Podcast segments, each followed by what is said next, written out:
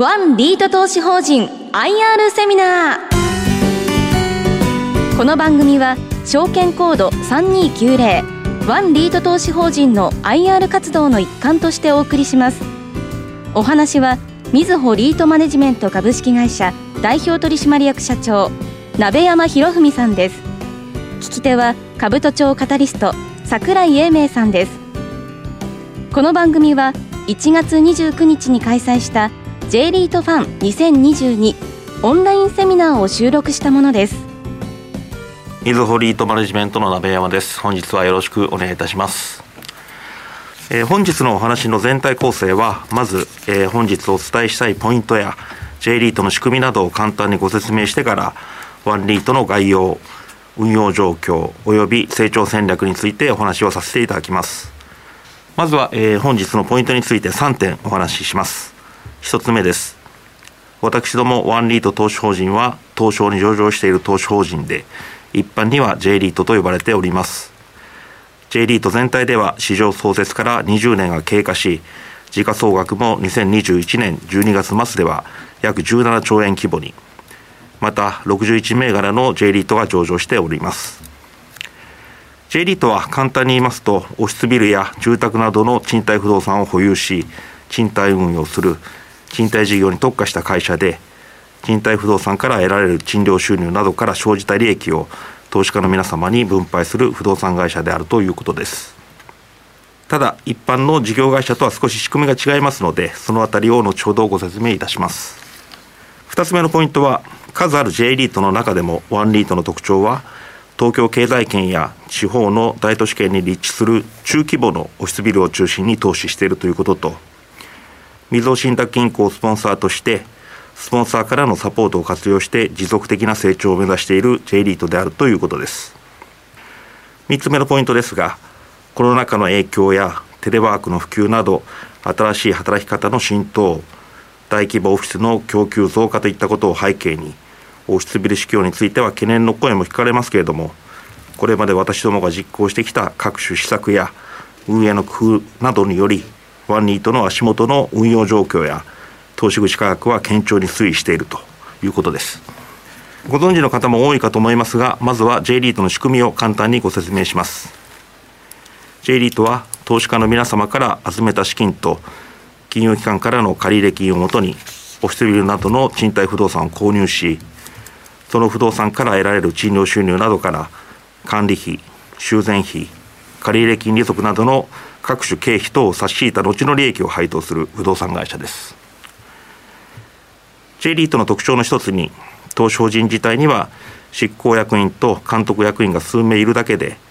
投資法人の運営不動産の運用等は全てプロの資産運用会社に一任しているということがあります。もう一つの特徴として賃貸事業で獲得した利益の90%超を投資家の皆様に配当するということです。J リートは利益の90%超を配当するなどの一定の要件を満たせばその配当金が投資法人の所得から控除される仕組みとなっております。J リートは不動産賃貸事業に特化していますので事業内容は非常にシンプルです。ワンリートを例にとると業績を左右する主なポイントはオフィスの賃料水準稼働率支払い金利水準などになります。一方事業会社には自動車電気機器などの製造業をはじめ外食通信金融業などさまざまな業種がありそれぞれの業種ごとに業績を左右するポイントが異なる上新規事業展開やグループ会社業績などチェックすべき事業内容が多岐にわたる会社が多いのが一般的です。そして事業会社は法人税と課税後の税引き後利益が配当原資となりその利益の一部が留保された残りが投資家に分配されることが多いのに対し J リートは法人税等の課税前の税引き前利益が配当原資となりほぼ全額が投資家に配当されるということです。したがって J リートは投資家の皆様が共同で不動産を保有しプロとしての資産運用会社に運用を一任しその成果を配当として受領している。というイメージでよろしいかと思います。ワンリートの概要です。2013年10月に上場いたしまして、その後、2015年12月からスポンサーがみずほ信託銀行に変更となっております。その後に東証人の称号変更運用会社の社名変更なども行っております。基本戦略として分配金の持続的な成長ポートフォリオ財務構造に配慮した規律ある外部成長を掲げております。投資対象としては用途別ではオフィスビル地域別では東京経済圏を中心とするリートであります。先ほどみずほ信託銀行がスポンサーであると申し上げましたけれども J リートは不動産の運用を資産運用会社に一任をしております。その資産運用会社の親会社がみずほ信託銀行であるということです。スポンサーによるサポートについてです。ワンリートの資産運用会社であるみずほリートマネジメントがみずほ信託銀行の孫会社になっております。みずほ信託銀行はワンリートとのスポンサーサポート契約に基づき外部成長内部成長財務戦略をサポートするほか必要な人材の確保派遣への協力など多岐にわたってワンリートを支援しております。みずほ信託銀行は銀行ではありますけれども信託業務を兼営しておりまして不動産仲介業務不動産アセットマネジメント業務不動産信託業務など不動産にかかる多様なソリューションを提供できる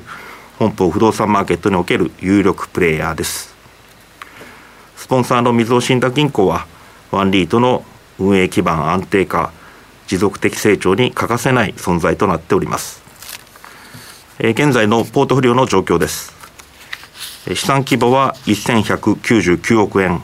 保有物件数は31物件となりました。1物件あたりの平均は約40億円になります。これまで3回にわたる公募増資による新規物件の取得や物件の入れ替えを継続的に実施してきておりより安定的なポートフォリオになってきておりまして21年8月期の期中平均稼働率は99%とほぼ満室稼働となっています。ポートフォリオマップです。東京経済圏大阪名古屋福岡の大都市圏を中心に京都と熊本水戸にも1物件ずつ保有をしております。現在のポートフォリオは31物件。取得価格ベースで1199億円になり鑑定評価上は約162億円の含み益を持っております。代表的な2物件の概要を掲載しております。神田駅前のオネスト神田スクエアと福岡博多の大博多ビルです。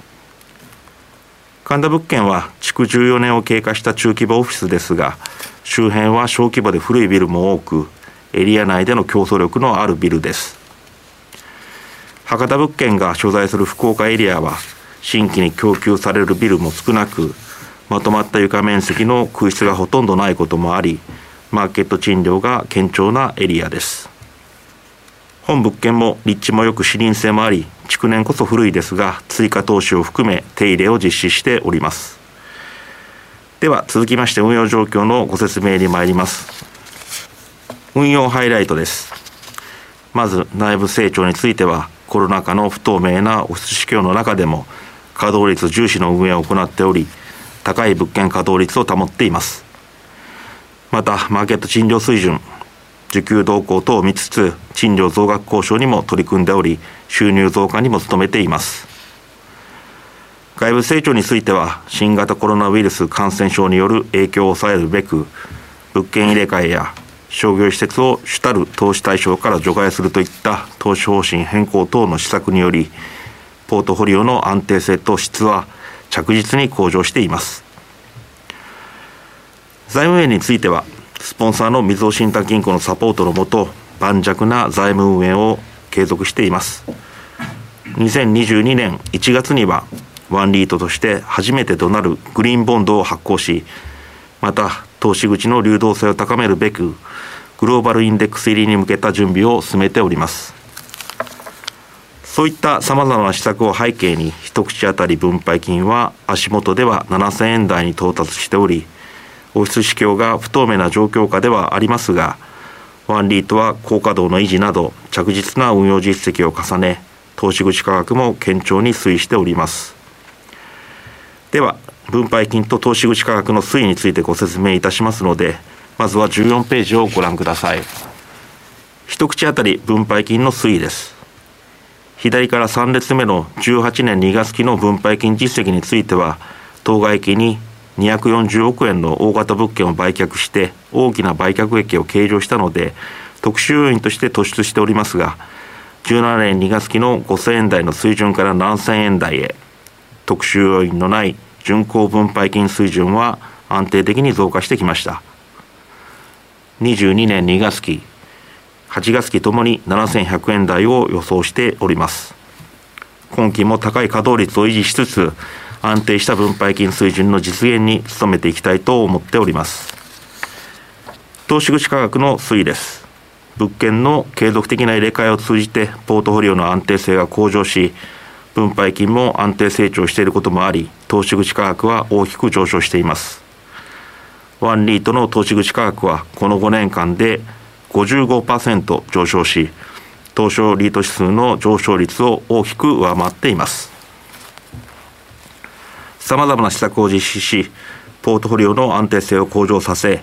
分配金を安定的に増加させたことが市場評価の向上につながっているものと考えております。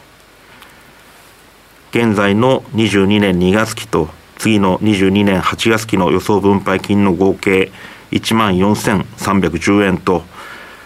1月14日時点での投資口価格。30万トンで7500円を前提とする年間の配当利回りは4.65%となっております。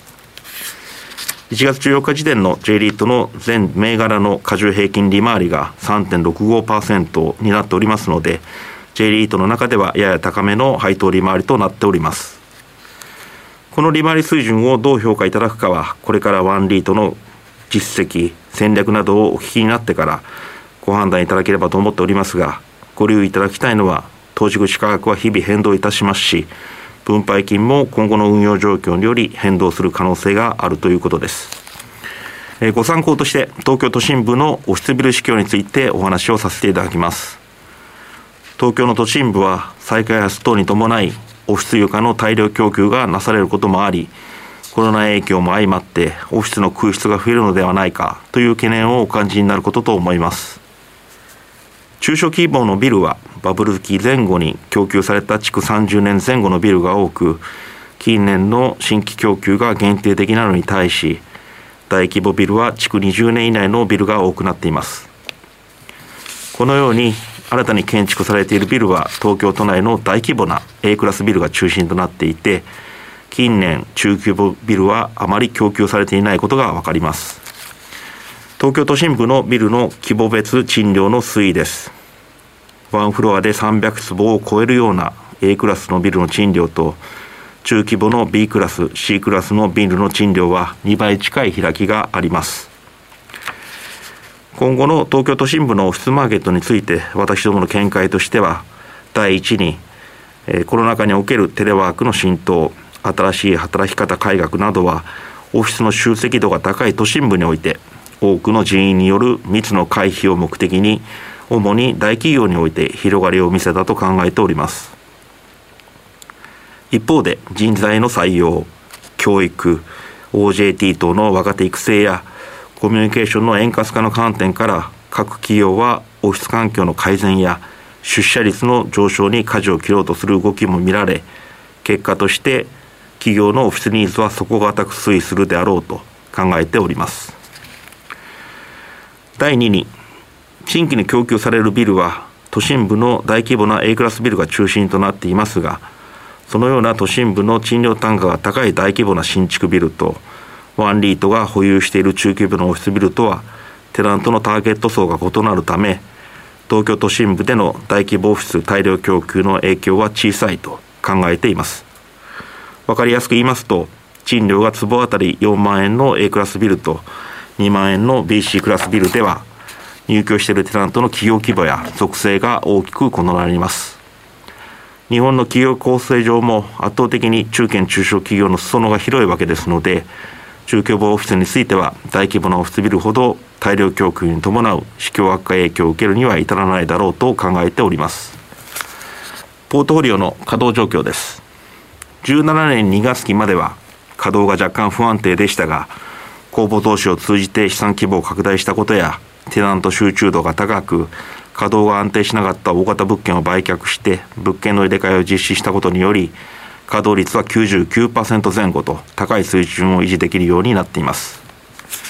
賃料改定実績です。ワンリートのオフィスのテナントは大半が2年契約になっていまして2年ごとに契約更新することになります。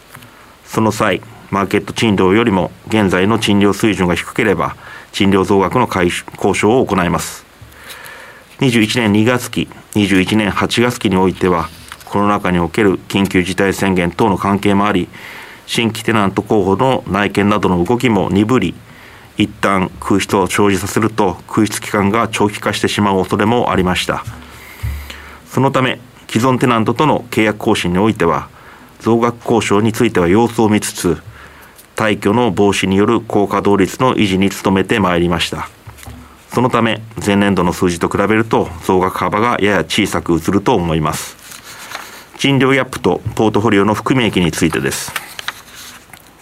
半年に一度大手のテナント仲介業者に各物件のマーケット賃料を査定してもらっています。マーケット賃料と実際の契約賃料との差は賃料ギャップとして13.4%を保っています。言い換えるとその分の賃料増額余地があるということです。テナントとの契約は2年契約は大半ですので2年の間にマーケット賃料が上昇すればギャップが拡大していくわけですがこの2年間については緊急事態宣言等で人の動きにも制限がかかったケースも生じ新たな入居テナントの内見などの動きは従前ほど活発ではない印象があります。一方でコスト圧縮や賃貸床の一部余剰感から親会社やグループ企業が浮遊するビルへの集約移転あるいは同居移転となりやむなく解約となるケースも見られます。一旦空室が発生しますとテナント仲介費用や一部フリーレントの発生など新たなコスト負担も生じてきますので今現在の環境では賃料ギャップの存在をテナントとも認識を共有しつつ一気にマーケット賃料まで引き上げることをせずなるべく継続して入居いただくことを優先して稼働重視の運営を行っていくのが望ましいとの判断をしております一方でマーケット相場比で低い賃料のテナントが退去しテナントの入れ替えが発生するときには、マーケット賃料で募集することにより、賃料単価の上昇、情報修正を行っております。ポートフォリオの含み益の状況です。21年3月にポートフォリオの安定化のために、唯一保有していた商業施設を売却するなど、ポートフォリオの入れ替えに伴って、含み益の一部を活用しましたが、まだ多額の含み益を持っております。今後もポートフォリオの質の向上に向けて戦略的な含み益活用を検討したいと考えております21年3月に行いました物件の入れ替えについてです従前よりポートフォリオにおいて唯一の商業施設として保有していたパブ南大沢についてはメインテナントであった映画館の比率も高く新型コロナウイルス感染拡大に伴う商業施設運営状況の見通し分配金への影響見極めが難しいとの課題認識を持っておりました。ポートフォリオの安定性向上や分配金の継続的な成長を追求していく観点から同様に課題を抱えていたオフィス2物件と合わせて3物件を売却し新たに都内にオフィスビル3棟を取得して資産の入れ替えを行いました。この結果ポートフォリオのオフィス比率は100%となりましたので5月の投資主総会にて規約の変更等を行い中規模オフィスビルに重点的に投資していくとの投資方針の変更を行いました。今後も市況動向を見つつ機動的なポートフォリオ運営を行っていきたいと考えております。21年9月に行いました第3回公募増資を通じた6物件の取得についてです。これまで継続的に実施してきた資産の入れ替えを伴うポートフォリオ安定化や質的改善に対する評価を受け第3回公募増資は既存投資主にとっても価値のあるプレミアム増資となりました。中長期的観点からテナント代替性や不動産投資取引市場に厚みのある東京経済圏を中心にミドルサイズのオフィスビルを6棟新たに取得し一層のポートフォリオのリスク分散や安定性向上が図られたと考えております。ポートフォリオのテナント分散の状況についてオフィステナントの平均賃貸面積は約93坪200坪未満のテナント割合は約88%となっておりましてテナント分散度の高いポートフォリオを構築しています。大規模テナントは退去すると一時的ではありますが賃料収入が減少し分配金に影響する可能性がありますので現在の非評価においてポートフォリオを安定させるためには大規模テナントの比率は高くない方が望ましいと考えております。ワンリートの上位テナントベスト10です。上位テナントは全体の12%程度であり上位10テナントの比率は10.9%と分散度の高いポートフォリオを構築しています。財務の状況についてですみずほ信託銀行をスポンサーとする金融機関系のリートですので、財務運営についてはご安心いただけるのではないかと思います。22年1月には新たな試みとして10年もののグリーンボンドを発行しました。低金利環境下において固定金利比率を上げ、平均調達年数や残存年数の長期化にも効果がある取り組みになります。また、グローバルインデックス入りに向けた準備も進め、22年3月のインデックス組入れを目指しております。有利子負債の構成状況です。平常時においてはみずほ信託銀行みずほ銀行に過度に依存することがないよう取引金融機関も分散を図っております。ESG に関する取り組みについてです。2021年についても前年同様にワンリートはグレスビーで4スターのレーティングを獲得しており引き続きこの分野においては着衣を持った取り組みを行っています。環境社会ガバナンスへの取り組みについてはサステナビリティへの配慮に関する方針をウェブサイト上に開示するとともに運用会社の親会社であるみずほリアリティワングループと一丸となって持続的な成長に向け重要課題を特定開示し課題達成に向けた組織体制の整備や KPI の策定開示を行ってまいります。最後に、えー、本日のおさらいです。まず J リートとはオフィスビルなどの賃貸不動産より得られる賃料収入などから生じた利益をほぼ全額投資家に分配する不動産会社であり特徴としては一般事業会社に比べ事業内容はシンプルであり税引き前利益が配当原資となっているということです。次にワンリートは東京経済圏地方の大都市圏に立地する中規模オフィスビルを中心に投資するリートであり対象となる中規模オフィスビルは大規模ビルに比べて新規供給が少なく安定感があるということです。最後にオフィスビルの市況価については全般として厳しい環境下にはあるもののワンリートについては物件入れ替えや稼働重視の運営グリーンボンド発行や ESG への取り組みなどの各種施策実行を通じ足元の運用投資口価格は堅調に推移しています。今後もさまざまな取り組みを通じて投資価値の向上を目指していく方針です。え引き続きワンリートにご興味をお持ちいただきご支援をいただければと思っております。えご清聴ありがとうございました。以上証券コード3290ワンリート投資法人 IR プレゼンでした。お話はみずほリートマネジメント株式会社代表取締役社長鍋山博文さんでした。